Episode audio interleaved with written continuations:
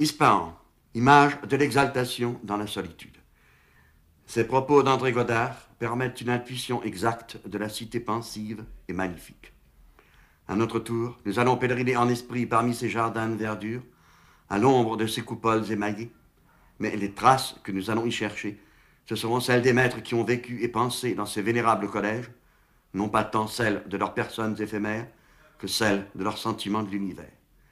Car ce n'est pas seulement à l'histoire de l'art, c'est à l'histoire de la philosophie et de la spiritualité que s'impose l'idée d'une école disparante.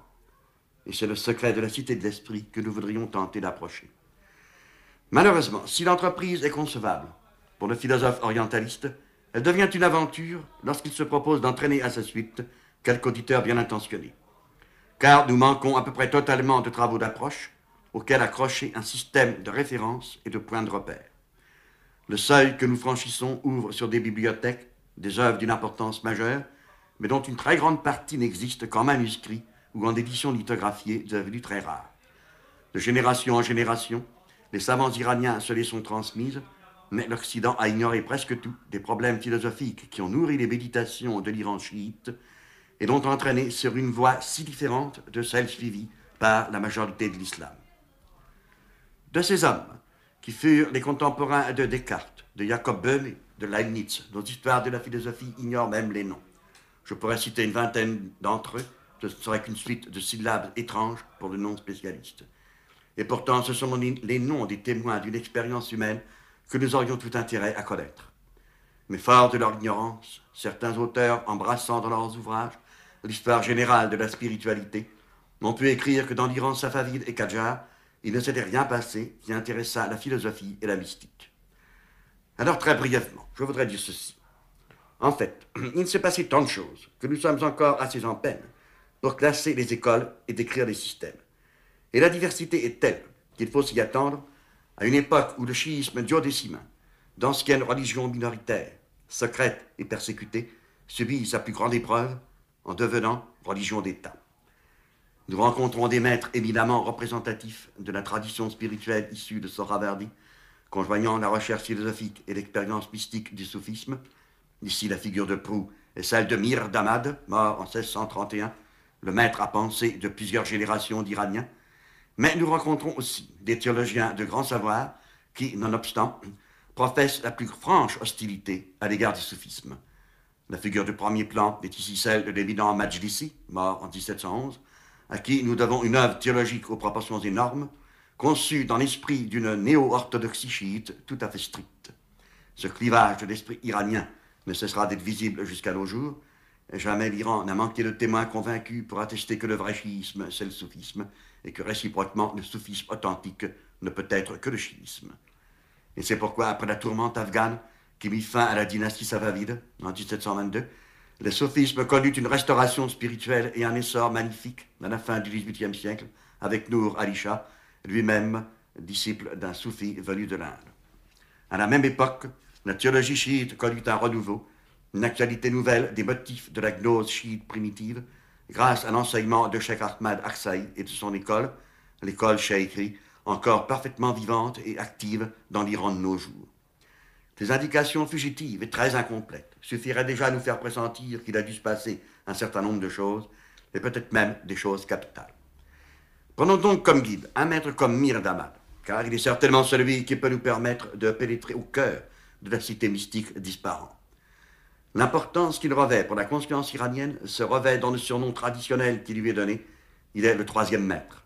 Restant entendu que traditionnellement, le premier maître est Aristote et le deuxième maître Al-Farabi, le philosophe qui avait mis Avicenne sur la voie. La personne de notre troisième maître est éminemment représentative d'un sage iranien des temps modernes.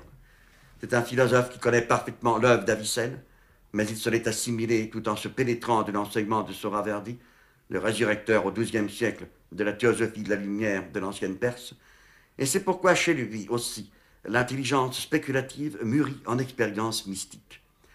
C'est enfin un fervent chiite qui possède à fond les traditions et les thèmes de sa théologie. Sa personnalité originale cohère tous ces éléments. Elle montre ses caractéristiques aussi bien dans son expérience spirituelle personnelle que dans l'enseignement dont ont bénéficié ses nombreux et brillants élèves. Quant à cette expérience, elle nous est attestée par deux confessions extatiques dont Mirdamad nous a laissé les mouvants récits circonstanciés.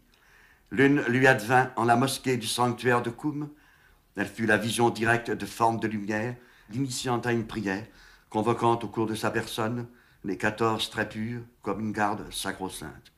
La piété chiite s'est si bien reconnue dans le dessin des présences divines que configure cette prière qu'aujourd'hui celle-ci est communément récitée par chaque fidèle.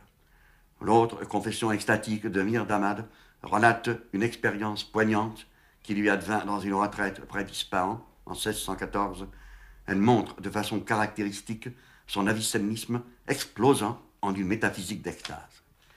Et précisément, c'est ce thème qu'il nous faut mettre ici, au centre, lorsque nous parlons de la théologie chiite en Iran à cette époque, alors que dans tout le reste de l'islam, c'est pour la philosophie le grand silence.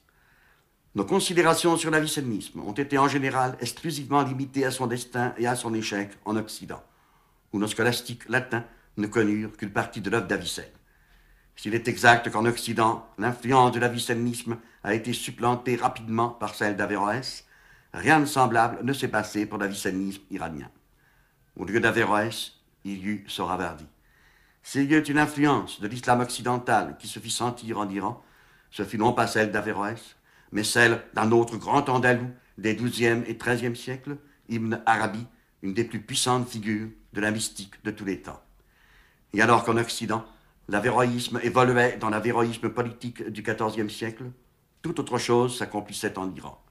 Une synthèse dont l'étude nous réserve peut-être des surprises, précisément la coalescence du chiisme, de l'avicénisme et de la théosophie de la lumière, recueillie par Soravardi comme l'héritage de l'ancien Iran. La cosmologie avéroïste supprimait le monde avicénien des âmes célestes, les hiérarchies angéliques subordonnées aux pures intelligences motrices des sphères.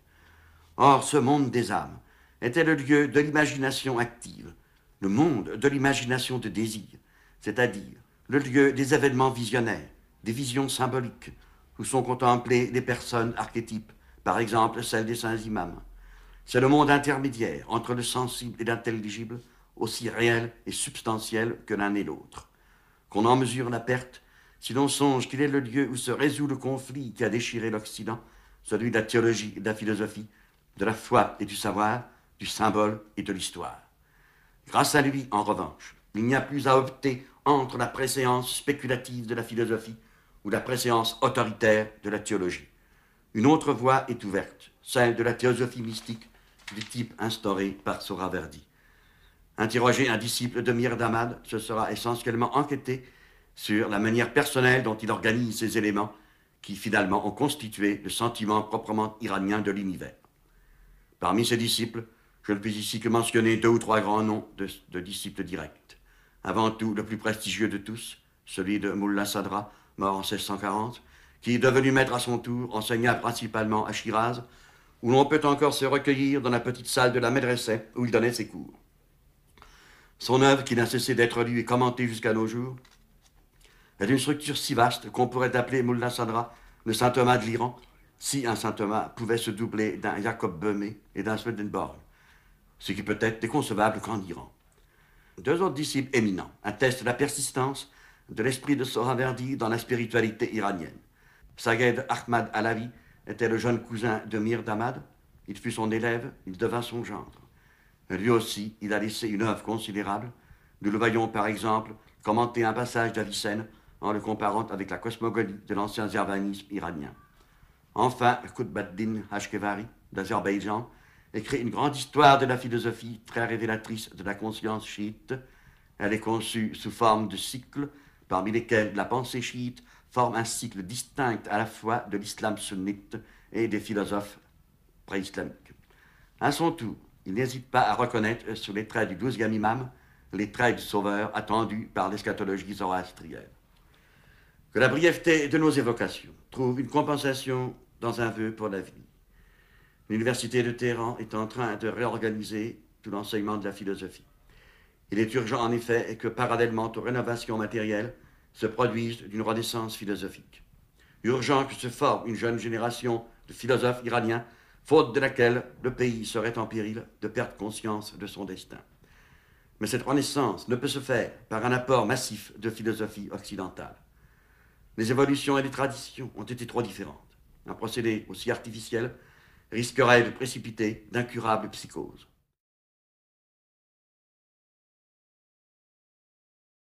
La théosophie ismaélienne déroule un cycle vertigineux de cycles d'épiphanie et de cycles d'occultation, s'originant un combat dans le ciel et résorbant involuant progressivement la postérité d'Iblis Achiman et son engeance. Le mal sur notre terre a des origines et des causes bien antérieures à l'ident historique des récits bibliques et coraniques, lesquels ne s'ouvrent que sur le lendemain de la catastrophe. Notre présent cycle d'occultation est rythmé par un septuple cycle de la prophétie. Chacun de ceux-ci est rythmé par une heptade ou plusieurs heptades d'imams. Le dernier de chaque période est le KM, le résurrecteur, qui clôt un cycle religieux jusqu'au dernier imam du grand cycle, celui qui accomplira la grande résurrection. Or, la carrière spirituelle de chaque adepte, le cycle de ses résurrections, reproduit tout ce cycle à l'échelle de son propre microcosme. Le schisme duodécimain n'a pas cette périodisation si complexe, tout en faisant place lui aussi aux mêmes figures prophétiques, bibliques et extra-bibliques. Mais reste permanente la même figuration de la personne de l'imam, sur laquelle, en se laissant guider uniquement par des auteurs sunnites, on s'est trompé au point de confondre une religion initiatique de résurrection spirituelle avec un autoritarisme légalitaire. Car l'apparition de l'imam est essentiellement celle du maître de vérité, celui qui préserve le secret de l'exégèse ésotérique, le tawil, c'est-à-dire le sens spirituel caché des révélations, une apocalypsis au sens étymologique du mot, celui dont l'avènement signifie l'abrogation de la religion de la loi et de ses servitudes, y compris celles que représentent les conditions physiques de l'humanité présente, l'instauration de la pure religion en vérité et de la pure condition spirituelle. Nouveau ciel et nouvelle terre ont ici leur équivalent exact en propres termes. Or, la rénovation, la réjuvénation de ce monde doit éliminer un mal beaucoup plus radical encore que l'état du monde résultant d'un péché originel imputé à l'être humain, puisque ce mal est antérieur à l'homme. Et c'est là, sans doute, que l'on peut déceler ce qu'il y a de commun entre l'éthique zoroastrienne suspendue à l'idée du Saouchiant et l'éthique chiite projetée dans l'imam, dans l'idée de l'imam résurrecteur à venir. L'inferno, c'est notre présent monde, infesté par la pénétration de l'iblis Achiman. Les représentations eschatologiques du Coran sont interprétées au présent. Elles figurent les conditions dans lesquelles se poursuit un combat commencé dans le ciel par un archange Michel, auquel participent tous les siens. L'enjeu de ce combat dépasse infiniment les revendications de justice sociale dont nous croyons peut-être trop facilement que leur satisfaction résoudrait tous les problèmes de notre monde. Que chacun arrache de soi-même l'iblis Ahriman qui est en lui c'est la condition première et dernière. L'issue n'en dépend pas des sciences sociales, lesquelles en revanche préviendraient on ne sait quel complexe de culpabilité en créant l'illusion que l'on a triomphé de son propre iblis parce que l'on s'est porté au secours de l'iblis des autres. Il y a un mot persan magnifique, vibrant de jeunesse et d'intrépidité, Javan Mardi, que l'on ne saurait mieux traduire, je crois, que par le terme de chevalerie spirituelle. Cette chevalerie dont la dévotion est à la source de la géographie des saints imams est aussi vouée à leur service.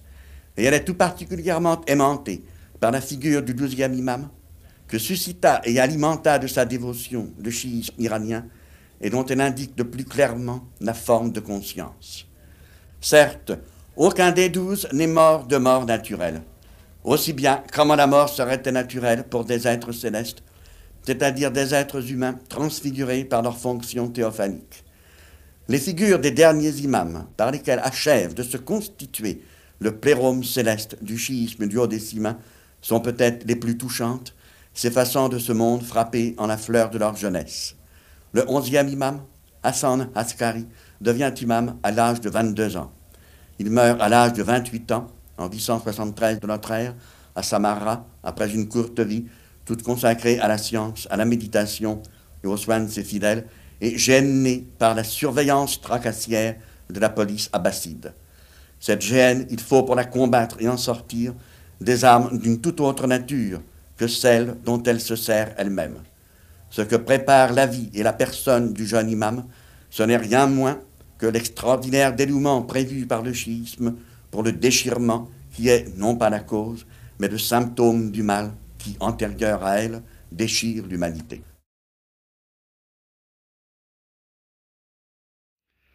C'est par excellence sous la forme d'un voyage, le plus souvent avec l'intervention d'un messager invitant à l'entreprendre que la gnose islamique. Ça représente l'aventure spirituelle. L'illustration typique s'en trouve dans le thème de l'ascension céleste du prophète, le mirage signalé au premier verset de la sourate 17 du Coran, lorsque, au cours d'une extase nocturne, le prophète Mohammed est invité par l'ange Gabriel à effectuer sous sa conduite la visite des sept cieux et des prophètes qui y résident. La littérature du mirage est considérable. Le thème a été orchestré en variations multiples.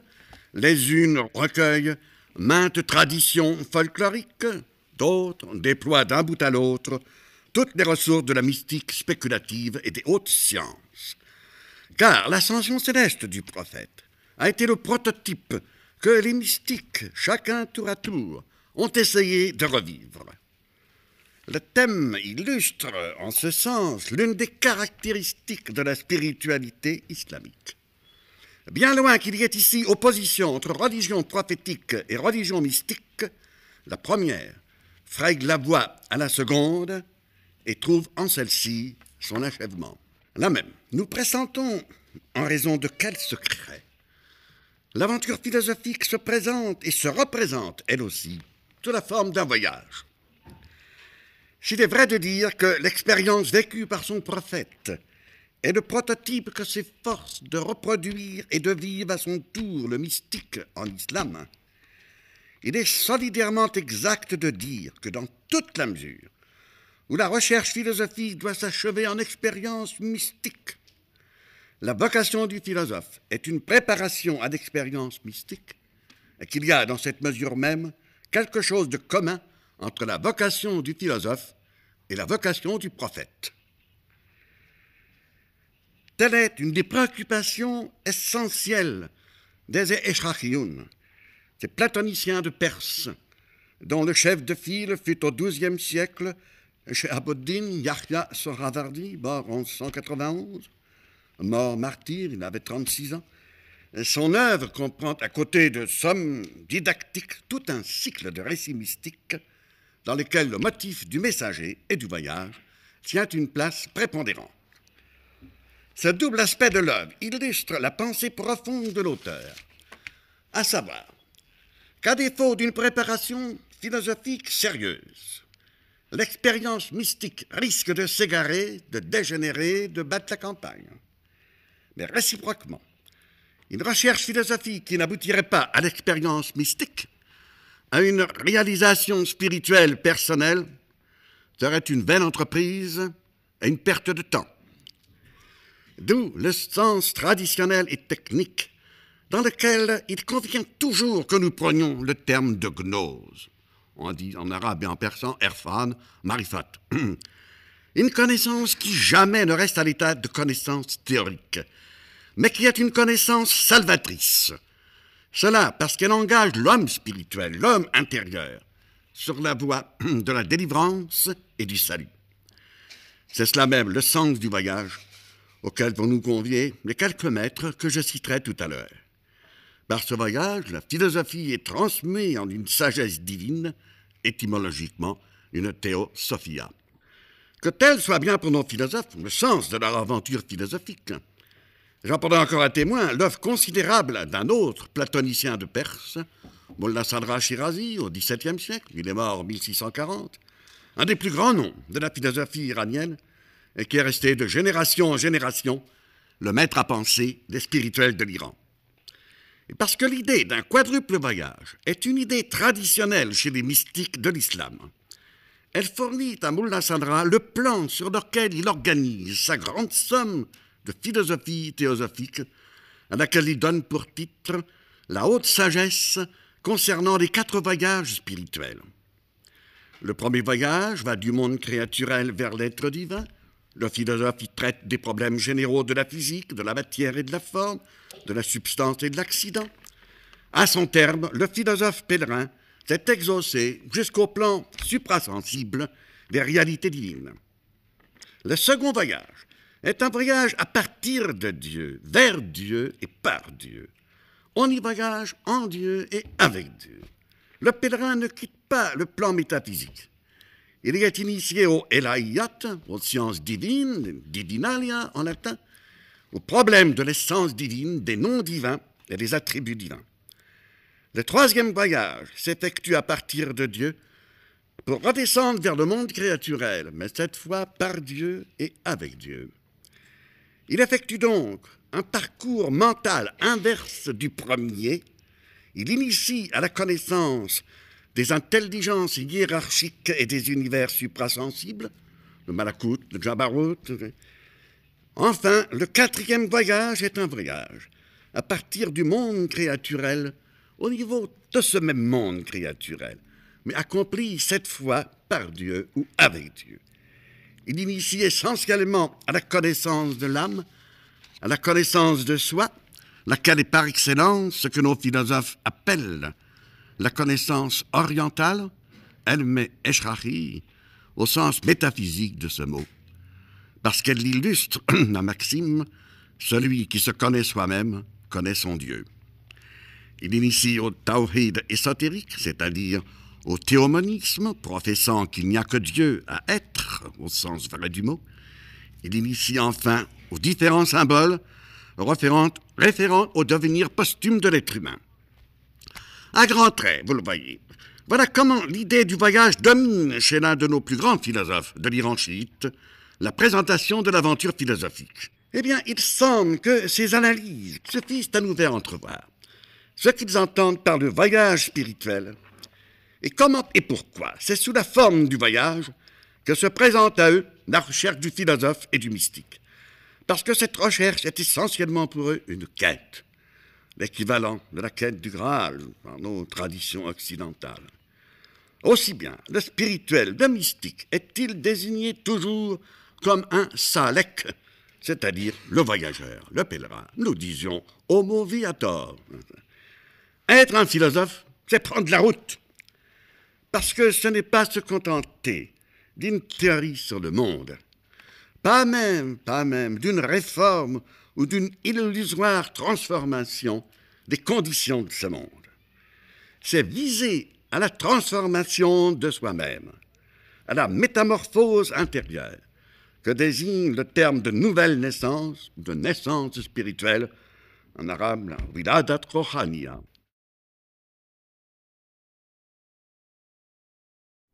Moi-même, je n'emploie ce mot d'ésotérisme parce qu'il s'impose. Nous n'avons pas d'autre mais je n'emploie qu'en tremblant. Parce que il y a un tel pullulement de pseudo-ésotérisme dans notre pays et dans l'Occident en général, que le mot est absolument galvaudé, profané, et que pour lui faire dire ce que vraiment il veut dire, il faut toutes sortes de précautions et le rappel d'une rigueur oubliée trop souvent. Vous voyez, l'ésotérisme, tel que nous l'entendons avec nos auteurs, tel qu'il se trouve en milieu de civilisation traditionnelle, n'est pas en premier lieu un phénomène de ségrégation sociale, tel qu'on peut le déduire de la définition que donne le petit Robert, par exemple, de l'ésotérisme. L'ésotérisme tient essentiellement à la nature des choses, à la perception du monde, à un jugement sur le monde des phénomènes. Qu'est-ce que c'est que le phénomène? Le phénomène n'est-il qu'une apparence ou est-il une apparition? S'il n'est qu'une apparence, nous sommes condamnés au nominalisme et à l'agnosticisme, dont d'ailleurs la conscience occidentale, depuis un siècle et demi, s'accommode aisément. S'il est une apparition, il faut nous demander, mais qu'est-ce qui apparaît là-dessous? Qu'est-ce qui se manifeste? Et ces notions d'apparition, de manifestation, d'épiphanie, de théophanie, Il y a tout un, lexique très riche en arabe, en persan pour le dire. C'est tout cela qui se trouve au centre même et polarisé autour de ce que j'ai appelé le phénomène du livre saint. Je crois qu'à l'origine même du schisme, et dès le vivant du prophète, il y a cet axiome que la révélation, que le phénomène du livre, la descente du livre saint du ciel par l'organe du prophète, se présente sous un double aspect. L'aspect extérieur de la religion positive, de la loi religieuse, et l'aspect intérieur, caché du sens ésotérique. Il faut revenir, n'est-ce pas, à l'étymologie des mots. Exotérique vient du grec ta exo, ça veut dire des choses extérieures. Ésotérique vient du grec ta eso, des choses intérieures. Toutes les traditions chiites nous montrent le prophète soucieux d'instruire toujours son jeune cousin, qui était le premier imam Ali ibn Abi Talib, de tous les sens, de tous les aspects de cette révélation. L'imam s'est senti, dès avant la mort du prophète, investi de cette mission de l'ésotérie. Cette mission qui essentiellement s'exprime dans le mot de ta'wil, qui est l'herméneutique spirituelle, et qui veut dire littéralement reconduire une chose à son origine spirituelle, à son archétype. Et le sens de la lignée des imams, c'est justement euh, celle d'une dynastie qui n'est pas une dynastie politique, qui n'est pas tout en compétition avec les Omeyyades et les Abbasides sur un plan politique. C'est justement le sens d'une dynastie spirituelle privilégiée, quelque chose d'un peu comme les gardiens du Graal dans nos traditions médiévales, et dont la fonction première est d'être les, mainteneurs du livre, les mainteneurs du sens intégral du livre. Euh, sans ce sens intégral, le livre n'est plus qu'un cadavre.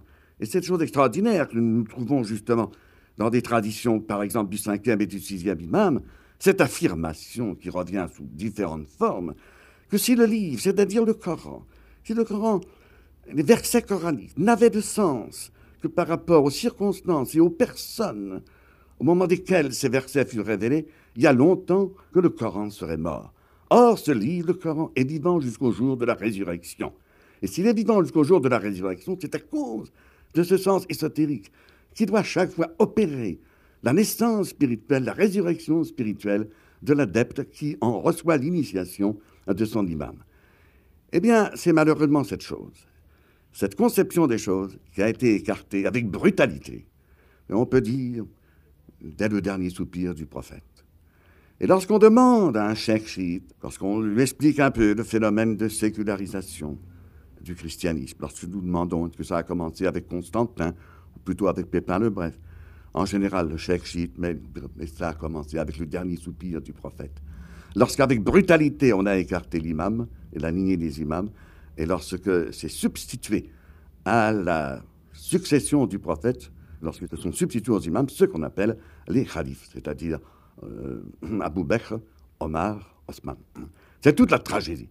C'est toute la tragédie intérieure à l'islam. Quelquefois, on se plaît à poser la question entre chiites, mais qu'est-ce que serait devenu l'islam si dès l'origine on avait accepté cette conscription chiite? À cette question, il n'y a pas de réponse. C'est le grand mystère. La seule réponse, c'est celui de la parousie du dernier imam.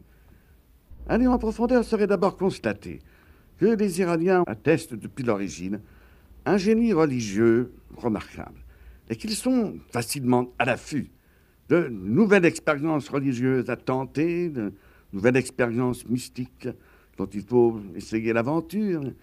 Et je crois que nous en trouverons la raison profonde en insistant sur ce qu'il peut y avoir de commun entre certains thèmes fondamentaux du chiisme duodécime et certains thèmes fondamentaux du zoroastrisme, donc de la théologie et théosophie masdéenne qui a précédé immédiatement l'islam. Or, une figure dominante de la spiritualité et de la philosophie du monde du chiisme duodécime est celle du douzième imam. Le douzième imam, donc, qui est la figure terminale du plérome des douze imams, des douze immaculés, et dont la figure très énigmatique, vulnérable si on applique les méthodes et les critères de la critique historique positive, mais en revanche s'attestant comme étant depuis dix siècles l'histoire même de la conscience chiite, de la conscience iranienne. Et quelque chose de très remarquable, c'est que les Iraniens, dès l'époque, dès le zoroastrisme, ont peut-être été ceux qui non seulement ont envisagé dans toute sa rigueur le dualisme, l'opposition du monde de la lumière du monde des ténèbres, mais aussi l'eschatologie. Ce sont ceux qui véritablement ont fondé une perspective eschatologique du monde et dominant cette figure, cette perspective eschatologique, est dans la figure de celui qu'on appelle dans le zoroastrisme le Saouchiant, c'est-à-dire le sauveur à venir, celui qui doit terminer le cycle de notre aïon, les douze millénaires de notre aïon. Il est dans un rapport, ah, il est avec Zoroastre, dans un rapport de filiation étroite. Il est en quelque sorte un Zarathustra, un Zoroastre redivivus. Et ce qui est de remarquable, c'est qu'également la philosophie chiite, la conception chiite du monde, est dominée par cette perspective eschatologique. L'eschatologie n'est pas comme dans le reste de l'islam, dans l'islam sunnite, quelque chose qu'on peut envisager, mais qui reste improbable. L'eschatologie est liée organiquement à la racine même de la Weltanschauung, de la conception du monde. Et ce douzième imam, qui est à la fois présent au passé et au futur, puisque sa courte apparition euh, n'a duré que quelques années, il a disparu étant tout enfant, mais dont le retour est attendu, dont la parousie signifiera également la fin de notre aïon. Mais ce qui est remarquable, c'est que son rapport avec le prophète Mohammed, tel qu'il s'exprime dans les traditions chiites les plus officielles, le prophète disant Il viendra celui issu de ma postérité, quelqu'un qui portera mon nom, son surnom sera mon surnom. Il combattra pour l'herméneutique spirituelle comme moi pour la révélation, ainsi de suite. Son rapport, le rapport entre le prophète de l'islam et le deuxième imam, est véritablement un rapport analogue, étroitement analogue, au rapport entre le Saouchian zoroastrien et le, prophète Zoroastre. On comprend donc que d'emblée, spontanément, tout ce qui, dans la piété et la philosophie zoroastrienne, s'était polarisé sur la figure de Sao c'est très facilement transféré, polarisé sur la figure et sur la personne du douzième imam. Et cela, ce n'est pas un orientaliste du XXe siècle qui vous le dit. Je l'ai trouvé attesté chez des philosophes chiites, l'un particulièrement au XVIIe siècle, Qutbuddin Ashkevari, euh, un élève du grand Mir d'Ahmad, euh, disant que celui que nous appelons le douzième imam, c'est celui que les Zoroastriens appelaient le Saouchian. Comme d'autre part, le douzième imam a été identifié par certains auteurs chiites avec le paraclet annoncé dans l'évangile de Jean, que l'on connaissait de première main, vous voyez devant quel complexe extraordinaire nous nous trouvons. L'horizon d'une eschatologie que domine la figure du deuxième imam, identifié avec le Saouchian zoroastrien, d'autre part identifié par les chiites eux-mêmes avec la figure du paraclet. Il n'y a rien d'exagéré à dire que l'horizon de la philosophie iranienne est véritablement un horizon paraclétique. Et j'irai même plus loin. Toute la figure, la figure du Saouchian zoroastrien s'entoure d'une aura, d'une élite de compagnons mystérieux. Nous retrouvons exactement cela dans le schisme. De même qu'il y a les compagnons zoroastriens du Saouchian, nous avons des compagnons du douzième imam qui opéreront avec lui la, la résurrection finale, la clôture de notre aïon. Et c'est quelque chose qui s'enracine si profondément que cette idée de compagnonnage du douzième imam est à la racine d'une conception spécifiquement iranienne de la chevalerie, qu'on appelle la photovat en arabe ou javan mardi en persan. Il aurait beaucoup à dire là-dessus. C'est un phénomène qui euh, s'est propagé dans toute la civilisation islamique. Mais ce qui est important, c'est de trouver à l'origine, et pourquoi c'est dans le vieil Iran zoroastrien, que nous trouverons justement des racines et l'origine de cette conception de la chevalerie. Entre chevalerie zoroastrienne et chevalerie chiite de, l'Iran islamique, il y a un lien profond qui s'atteste d'ailleurs dans un phénomène littéraire très particulier, très caractéristique de l'Iran, c'est le passage de l'épopée héroïque à l'épopée mystique. Et les conséquences vont très loin, car si l'idée d'une chevalerie iranienne s'enracine ainsi jusque dans le passé zoroastrien, nous avons encore là un point de rencontre avec ce qui reste peut-être le legs le plus précieux de notre civilisation occidentale, qui est celui de notre chevalerie médiévale. Et ce n'est pas un hasard si chez Wolfram de Schenbach prédomine cette idée d'une chevalerie commune à l'islam et à la chrétienté. J'insistais en même temps, c'est ça qui m'apparaît essentiel, sur ce qu'il y a de commun avec ce phénomène du livre révélé entre les trois communautés de la tradition abrahamique judaïsme, christianisme, islam. Car de part et d'autre, tous ceux qu'on peut appeler les gnostiques, les spirituels, se sont trouvés devant le même problème. Quel est le sens vrai du livre? Comment découvrir ce sens vrai? En dehors de ce sens vrai, quel serait l'intérêt du livre?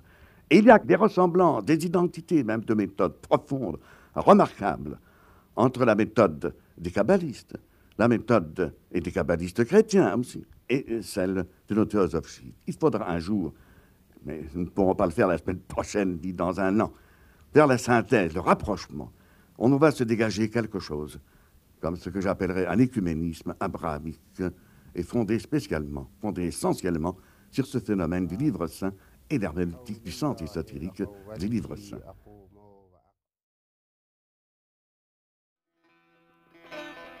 Henri Corbin, avant que nous n'abordions cet ouvrage de l'homme de lumière dans le soufisme iranien, je voudrais rappeler à nos auditeurs que vous avez entrepris une défense de la notion de l'ésotérisme.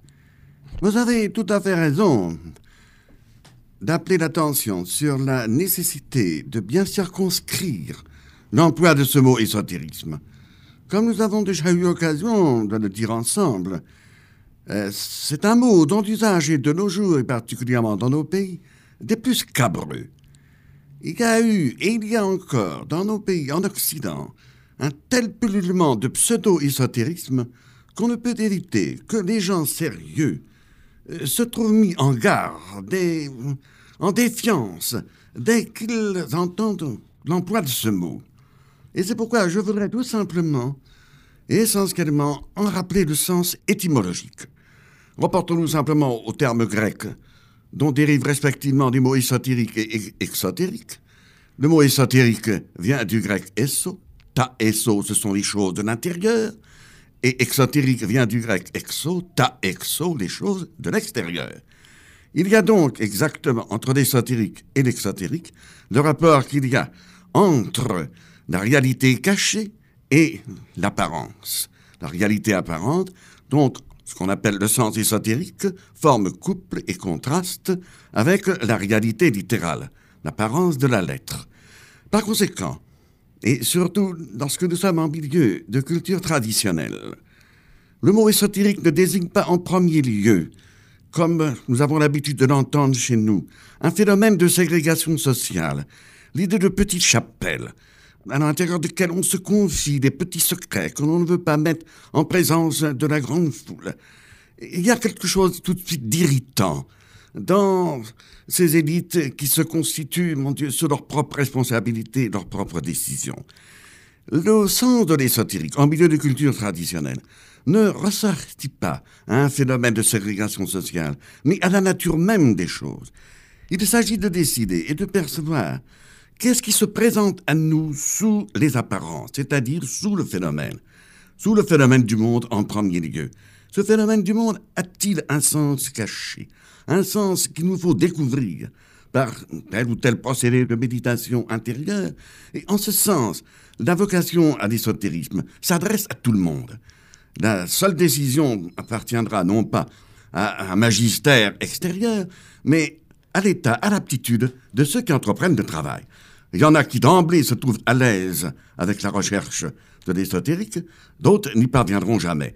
Vous voyez, on pourrait employer également d'autres mots. On pourrait employer des mots dérivés du latin, parler de intériorité, parler de intériorisme. Ça serait également exact.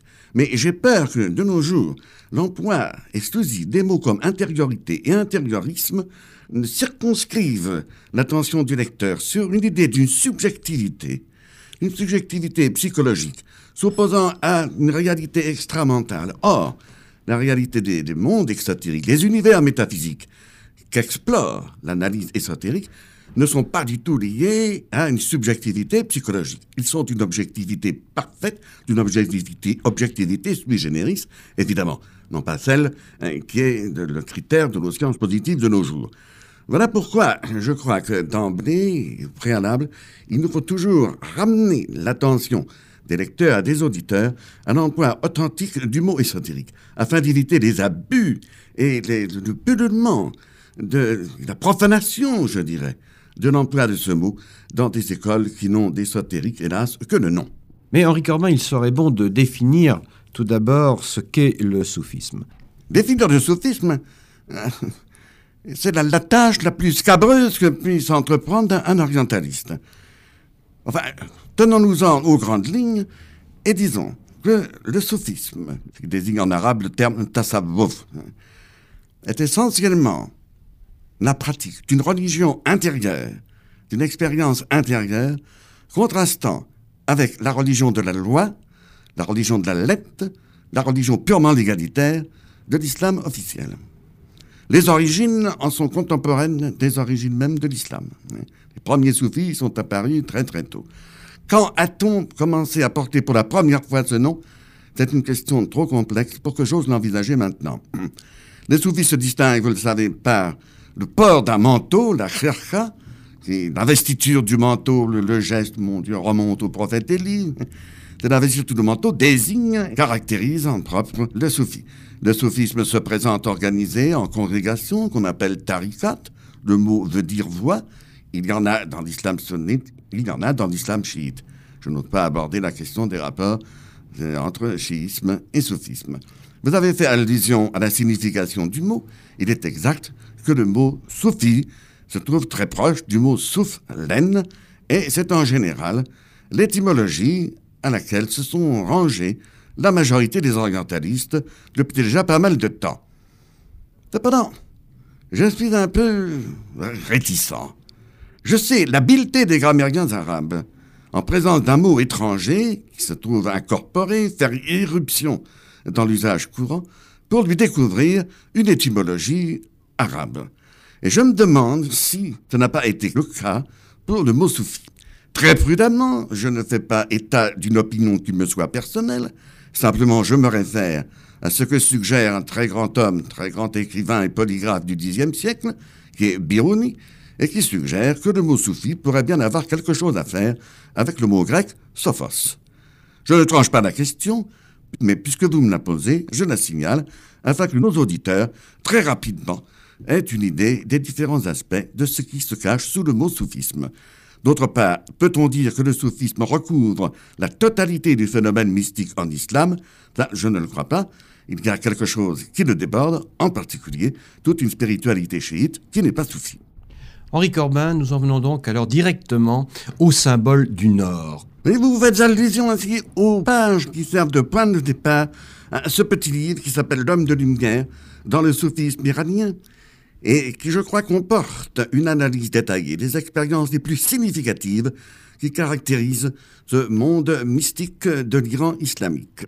Mon point de départ a été seulement celui-ci, de définir ce que c'est que l'orientation. Orientation comme phénomène premier, orientation qui ne présuppose pas déjà des points cardinaux donnés, mais orientation de laquelle vont dépendre précisément la position de ces points cardinaux. Et cette orientation, pour le mythe des mystiques que j'ai étudié, en premier lieu, il y avait Souravardi, il y a Rosbehan Bakti de Shiraz, et puis ensuite toute école de Najmuddin Kubra. Cette orientation nous réfère d'emblée au pôle céleste. Nous référant au pôle céleste, elle nous donne d'emblée pour l'homme ce que j'ai appelé la dimension polaire, la dimension verticale. Quelque chose donc qui s'oppose radicalement à la conception purement rectilinéaire et unidimensionnelle, euh, conception courante euh, de l'homme de nos jours. D'autre part, la référence à ce pôle céleste, que nous la trouvons en particulier initialement chez Rouzbian Bakri de, Shiraz, un très grand mystique de Shiraz euh, du XIIe siècle, nous met immédiatement au cœur de symboles tout à fait frappants, ce que j'ai appelé les symboles du Nord. Et en effet, nous nous trouvons là d'emblée devant l'expérience et l'atteinte d'une lumière qui n'est ni celle du monde du jour, ni celle du monde de la nuit, mais qui est un monde, au contraire, un monde de la lumière qui éclate en pleine nuit. Ce n'est ni le crépuscule matinal, ni le crépuscule du soir, mais cet éclatement de la lumière en pleine nuit nous motive ces symboles du soleil de minuit, Sohravardi n'emploie pas exactement cette expression, mais elle ressort des expériences de Hermès, qui est chez lui le héros de l'expérience mystique et des expériences estatiques de lumière, d'éclosion, d'éclatement d'une lumière en pleine ténèbres, en pleine nuit. C'est en somme une répétition à distance de l'extraordinaire texte de Apulé, medianocte vidi solem corus cantem, en pleine nuit, je vis un soleil étincelant. Et l'importance de cette orientation, de cette dimension et de cette nuit de lumière, c'est de nous imposer une double notion de la nuit et de la ténèbre. Et si nous voulons rester fidèles à l'analyse, aux expériences des auteurs que nous avons à interpréter, il nous faut absolument disposer d'un schéma qui puisse rendre compte de la différence fondamentale entre la nuit divine, la nuit de lumière, le soleil de minuit, et la nuit purement abimanienne, la ténèbre démoniaque. Mais ce soleil de minuit, cette nuit de lumière, sous quelle apparence va-t-elle tout de même se manifester à l'élu? Cette expérience du soleil de minuit chez Soravardi ou du pôle céleste chez Rosbian Buckley de Shiraz se traduit immédiatement par une rencontre, par l'apparition, la manifestation d'une figure dont la constance est vraiment frappante. C'est cette même figure qui s'appelle, dans le corpus hermeticum de Poimandres, c'est le pasteur d'Hermas. Dans le manichéisme, c'est le jumeau céleste de Mani, dans l'alter ego céleste. Dans la gnose, c'est l'ange du gnostique. Dans l'hermétisme de langue arabe, c'est la nature parfaite. Soravardi en a parlé très longuement. Et chez les mystiques de l'école de Najmuddin Kubra, ce sera celui que Najmuddin Kubra appelle son témoin dans le ciel. C'est le guide intérieur, c'est le maître invisible, c'est le soleil dans le cœur, c'est la balance de l'esprit. Il y a une vingtaine de termes pour le désigner. Mais toujours, toujours, nous sommes ramenés à cette expérience fondamentale d'un moi terrestre qui découvre non pas son néant pur et simple et qui aspire à se fondre comme une goutte d'eau dans l'océan, mais qui découvre la contrepartie céleste qui fait de lui une totalité, une unité complète, un plérome. D'autre part, d'autres manifestations, d'autres expériences. On suit par exemple euh, chez Najbuddin Kubra, auquel est consacré, je crois, la plus grande partie de ce livre, qui est le plus grand mystique de l'Asie centrale au XIIe siècle, et dont l'influence va se propager ensuite en Iran de siècle en siècle. C'est le mystique le premier, a été attentif au photisme, au phénomène de lumière colorée hein, que perçoit le mystique. Bien entendu, et je mets bien l'accent là-dessus, il ne s'agit pas du tout de perception sensible. Il s'agit de, perception d'une aura qui s'accomplit dans un tiers-monde qu'il nous faut appeler le monde imaginal, le monde imaginalis, ou alamul matal ou le malakut en termes techniques arabes. Mais ces photismes, ces perceptions de lumière colorée annoncent justement au mystique, s'il sait les analyser, s'il a un guide, qui peut le surveiller sur la voie, la proximité ou la distance plus ou moins grande à l'égard de cette figure théophanique. Et alors, nous voyons s'échelonner tous ces phénomènes de lumière, depuis le, gris fumé euh, jusqu'à la lumière noire, et enfin, ce que j'ai appelé la vision smaragdina, car elle rejoint la vision du trône dans l'Apocalypse, cette vision de la splendide lumière verte émeraude, qui est véritablement la lumière suprême et qui d'ailleurs, dans toute la cosmologie de nos mystiques, est également la couleur qui désigne, qui embrasse tout ce monde intermédiaire, ce monde imaginal, ce qu'on appelle le huitième climat, le monde Urkalia, et qui commence dès la sortie de notre monde, dès que, en termes de cosmologie géocentrique, nous sortons, nous allons au-delà de la neuvième sphère. Mais vous voyez donc avec quelle prudence il faut agir, avec quelle circonspection, et surtout de nos jours. Les conditions dans lesquelles ces mystiques vivaient et méditaient ne sont en rien comparables avec les conditions dans lesquelles nous vivons aujourd'hui. Et avant donc de nous emparer de cela, autrement que comme de sages studieux qui essayons de comprendre nos devanciers, nous puissions, nous, nous prévaloir d'expériences de ce genre. Je crois que la route est longue et qu'il faut éviter maintes tentations de ce genre. Mais quel a été le plus grand disciple de Najbuddin Kubra ah, Je crois que sans hésitation, nous pouvons répondre à Laudaoula Semnani, 13e et 14e siècle de notre ère. Mais ce sont des figures dont l'œuvre est colossale, dont l'importance aussi incomparable, et qui sont encore très peu étudiées. Les orientalistes qui sont occupés les premiers du soufisme ont bloqué leur attention sur le soufisme primitif. On est habitué à considérer le Xe siècle IVe siècle de l'Égypte comme l'âge d'or, mais je ne crois pas du tout que cette vision corresponde à la réalité des choses. Samnani, on trouvera dans ce livre et plus encore dans mon livre en islam iranien, paru chez Gallimard, des détails sur sa vie et sur ses expériences. C'était un homme, un jeune homme d'une très bonne famille de Semnan. Semnan est à quelques 200 kilomètres à, l'est de Téhéran, mais qui était un page dans l'armée du Argoun, souverain mongol de l'Iran. À 16 ans, une profonde crise spirituelle, euh, demande son congé, mais entre dans la voie mystique jusqu'à la fin de ses jours. Ce sera, deviendra un très grand chèque. Eh bien, il fut en effet un disciple de l'Ajboudin Kubra, et ce qui caractérise son anthropologie mystique, et pour comprendre le sens et l'intervention des couleurs, des photismes colorés dans son expérience, il faut partir de sa conception même de l'herméneutique coranique.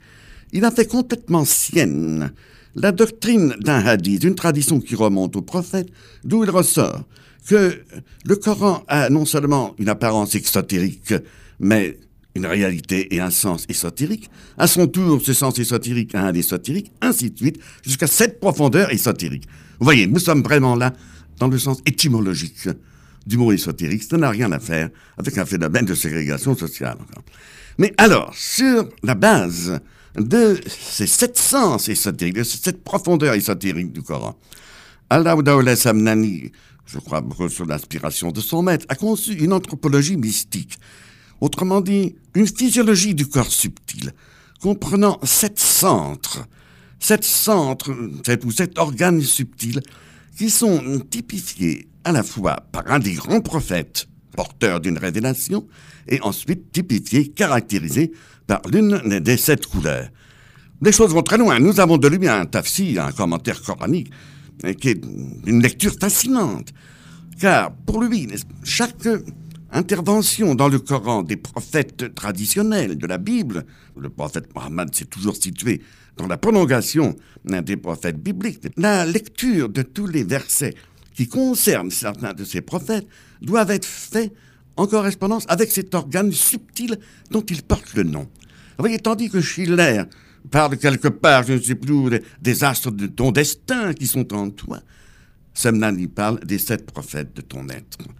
Et alors, c'est là, dans cette rencontre, cette ascension de prophète en prophète, le mystique accomplit pour lui-même de nouveau tout le cycle de la prophétie.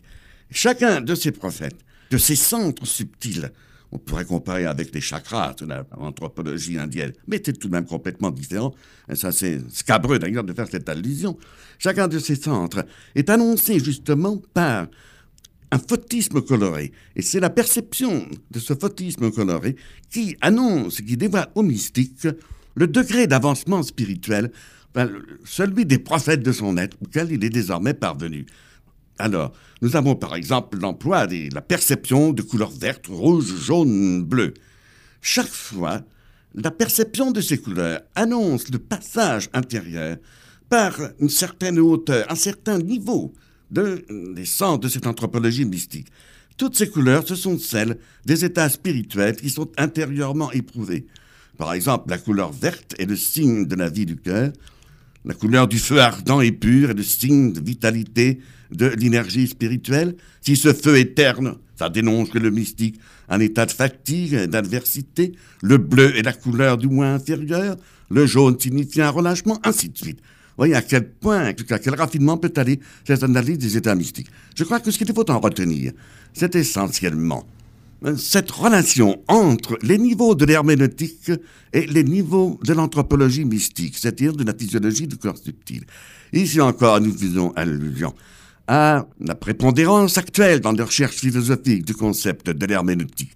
Je crois qu'il peut être très précieux pour nos philosophes de découvrir chez un maître spirituel comme Semnani. Le lien qu'il y a entre l'herméneutique, qu'ils sont éminemment aptes à comprendre, il s'agit de niveau donc, d'une voie anagogique, d'une voie ascensionnelle qu'il s'agit de suivre, et d'autre part, la, constitution même d'une anthropologie mystique que nous n'avons plus l'habitude de considérer. J'ai été très frappé par les affinités entre la conception de la lumière et des lumières colorées chez Goethe par deux aspects essentiels. Euh, d'une part, n'est-ce pas, cette affirmation dans la théorie des couleurs dont je déplore que nous n'ayons pas encore de traduction française, C'est quelque chose d'extraordinaire qu'aucun germaniste, aucun philosophe n'ait entrepris ça depuis deux siècles. Goethe se réfère à un très vieux mystique dont il ne dit pas le nom, que le semblable ne peut être connu que par le semblable. Cette phrase, nous la retrouvons littéralement chez Nadboudin Kubra. Ce n'est point surprenant, car il y a une très vieille tradition, nous la trouvons aussi bien dans le Corpus Hermeticum, nous la trouvons chez Plotin, nous la trouvons chez Maître Eckhart. Je crois que c'est un axiome fondamental de toute expérience mystique, de toute expérience qui transcende justement les données de l'expérience sensible courante. Et un second aspect, alors, m'apparaît celui-ci, dans ce que Goethe a appelé les couleurs physiologiques, quelles que soient les autres dénominations qu'on leur avait données avant lui, mais qui repose essentiellement sur, non pas sur ce postulat, mais sur cette constatation, que le sujet qui perçoit les couleurs ne les perçoive pas passivement, mais est lui-même un sujet actif, et que la perception de la couleur extérieure n'est qu'une sollicitation pour lui à produire sa propre couleur. Il cherche d'emblée une surface où il va pouvoir projeter cette couleur.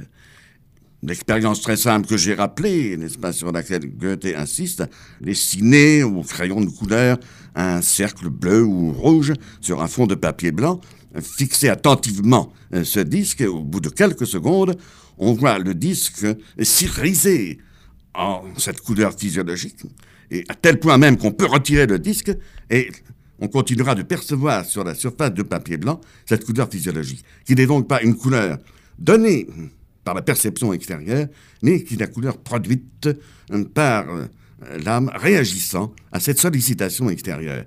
Eh bien, je crois qu'il y a entre cette conception de la couleur chez Goethe comme activité du sujet, et d'autre part la portée de chaque couleur comme dans sa signification symbolique et mystique, une affinité profonde, un accord profond avec tout ce que j'ai essayé de dégager, d'analyser chez Najmuddin Kumbra et Alaoudaouleh Semnani.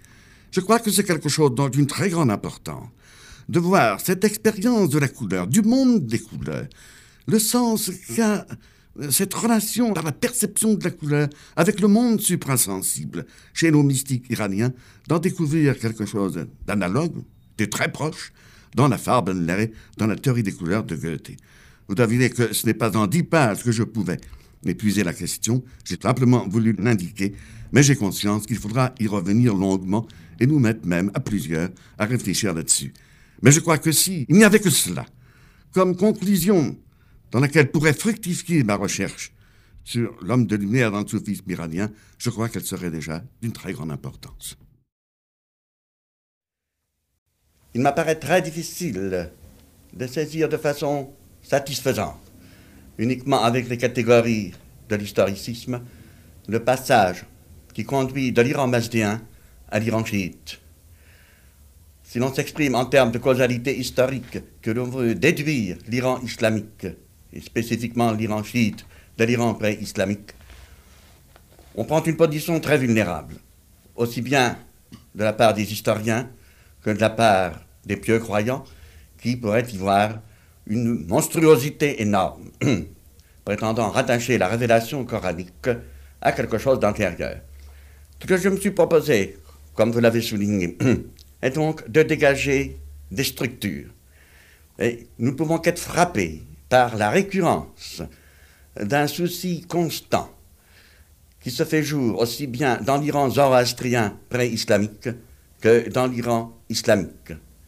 Souci qui s'exprime par excellence dans cette obsession d'une résurrection, d'une régénération, d'une restauration de toutes choses en leur ordre primordial, et qui motive de part et d'autre la réapparition de motifs dont la symétrie est vraiment frappante. Tout le livre est dominé par cette idée de l'intermonde, qui dans nos textes s'appelle le monde de Urkalia, monde dont l'organe de pénétration est l'imagination active, non pas la perception sensible. Il y a évidemment un parallélisme frappant entre les paradis hyperboréens, le Var de Yima, le domaine des archétypes primordiaux dans la cosmogonie masdéenne, et tout ce que nos auteurs de la période chiite expriment autour de ce thème de Horkalia. D'autre part, c'est l'essence même et le phénomène du schisme qui nous offre encore beaucoup de difficultés si nous voulons en expliquer la genèse et les motifs. Le chiisme se présente sous deux formes essentielles. L'ismaélisme, d'une part, qui est le chiisme des septimaliens, et d'autre part, le chiisme duodécimain, le chiisme qui reconnaît le plérome des douze imams et qui est depuis cinq siècles la religion officielle de l'Iran. Eh bien, c'est à l'intérieur même du chiisme et la formation primitive qu'il faudrait ressaisir dans un enseignement considérable, l'enseignement ésotérique des imams, conservé dans le corpus des traditions chiites. C'est tout cet enseignement qu'il faudrait maintenant revoir page par page pour vous expliquer la genèse du thème discuté dans ce livre. Et d'autre part, comme le lecteur pourra s'en rendre compte, ce n'est pas non plus le schisme dans sa généralité que j'ai étudié, mais spécialement sous l'aspect d'une école de formation assez récente, elle date de la fin du XVIIIe siècle, c'est l'école que l'on appelle le cheikhisme. Elle ne représente pas, si l'on veut, l'aspect officiel du chiisme comme religion d'État. Par contre, dans la doctrine, dans les livres de son fondateur et de ses successeurs, on peut vraiment ressaisir quelque chose comme une, revivification hein, de la gnose chiite, de la théosophie primitive, conservée avec un souci d'intégrité hein, vraiment vénérable et qui distingue cette théosophie aussi profondément de la philosophie rationnelle connue dans les premiers siècles de l'islam que de l'esprit purement juridique de l'islam légalitaire, de l'islam exotérique. Il s'agirait de bien nous entendre euh, sur les données les plus évidentes, les données immédiates concernant le schisme. Le schisme a certainement été, pendant les premières générations de l'islam, le refuge de tous les esprits à tendance gnostique, à tendance ésotérique. Il aurait très long à dire sur ce point, à différencier l'islam ismaélien se formant en entourage du cinquième et du sixième imam, comment ensuite se forme euh, le chiisme indo-décimain, ce sont des problèmes très difficiles que nous ne pouvons pas aborder. Mais tenons compte d'une chose. Si le chiisme est dans son essence l'ésotérisme de l'islam, il n'en a pas moins passé par des paradoxes tels que de devenir religion d'État. L'ismaélisme l'a été sur les Fatimides en Égypte, le chiisme duodécimain est religion d'État en Iran depuis cinq siècles. Nous comprenons, nous pouvons pressentir d'emblée que si une religion ésotérique en son essence devient religion d'État, ça doit être au détriment de certaines choses. Une situation telle qu'un ami iranien s'exprimait un jour ainsi devant moi, le chiisme est dans l'obligation de se cacher à lui-même. Plus que jamais, depuis qu'il est religion d'État, le chiisme spirituel dans son essence est en effet une religion ésotérique. Maintenant, le second point auquel vous faisiez allusion, l'idée d'une géographie visionnaire. Je crois en effet que c'est le centre même de toutes mes réflexions et de ce que j'ai poursuivi dans ce livre, de l'Iran mazdéen à l'Iran chiite, en essayant d'appliquer des catégories autres que celles de la déduction et de la causalité historique. Je me suis servi d'un langage musical. Je crois qu'une perception musicale du monde peut offrir autant de rigueur que celle de la méthode historique. Et d'autre part, lorsque nous parlons de géographie visionnaire, cela implique, ne nous le méprenons pas, une perception du monde, une perception de ce que nous appelons le monde physique, totalement autre, radicalement autre de celle qui pour nous est l'évidence de nos jours. Le monde physique n'est jamais un monde qui s'oppose comme un monde extérieur, morte, inerte, sans âme, sur lequel l'intellect travaille pour en déduire des lois abstraites. Ce phénomène du monde physique est toujours également un phénomène spirituel. L'âme qui le perçoit, perçoit dans son activité cognitive même l'activité d'une entité angélique, et en percevant le monde physique, c'est l'activité même de cette entité angélique qui règne sur cette fraction, sur ce domaine physique, qu'elle perçoit en action en elle-même. D'où le phénomène physique est l'apparition intérieure de cette entité spirituelle. C'est ce que j'ai voulu dire en montrant ce parallèle de l'imago terré et de l'imago animé.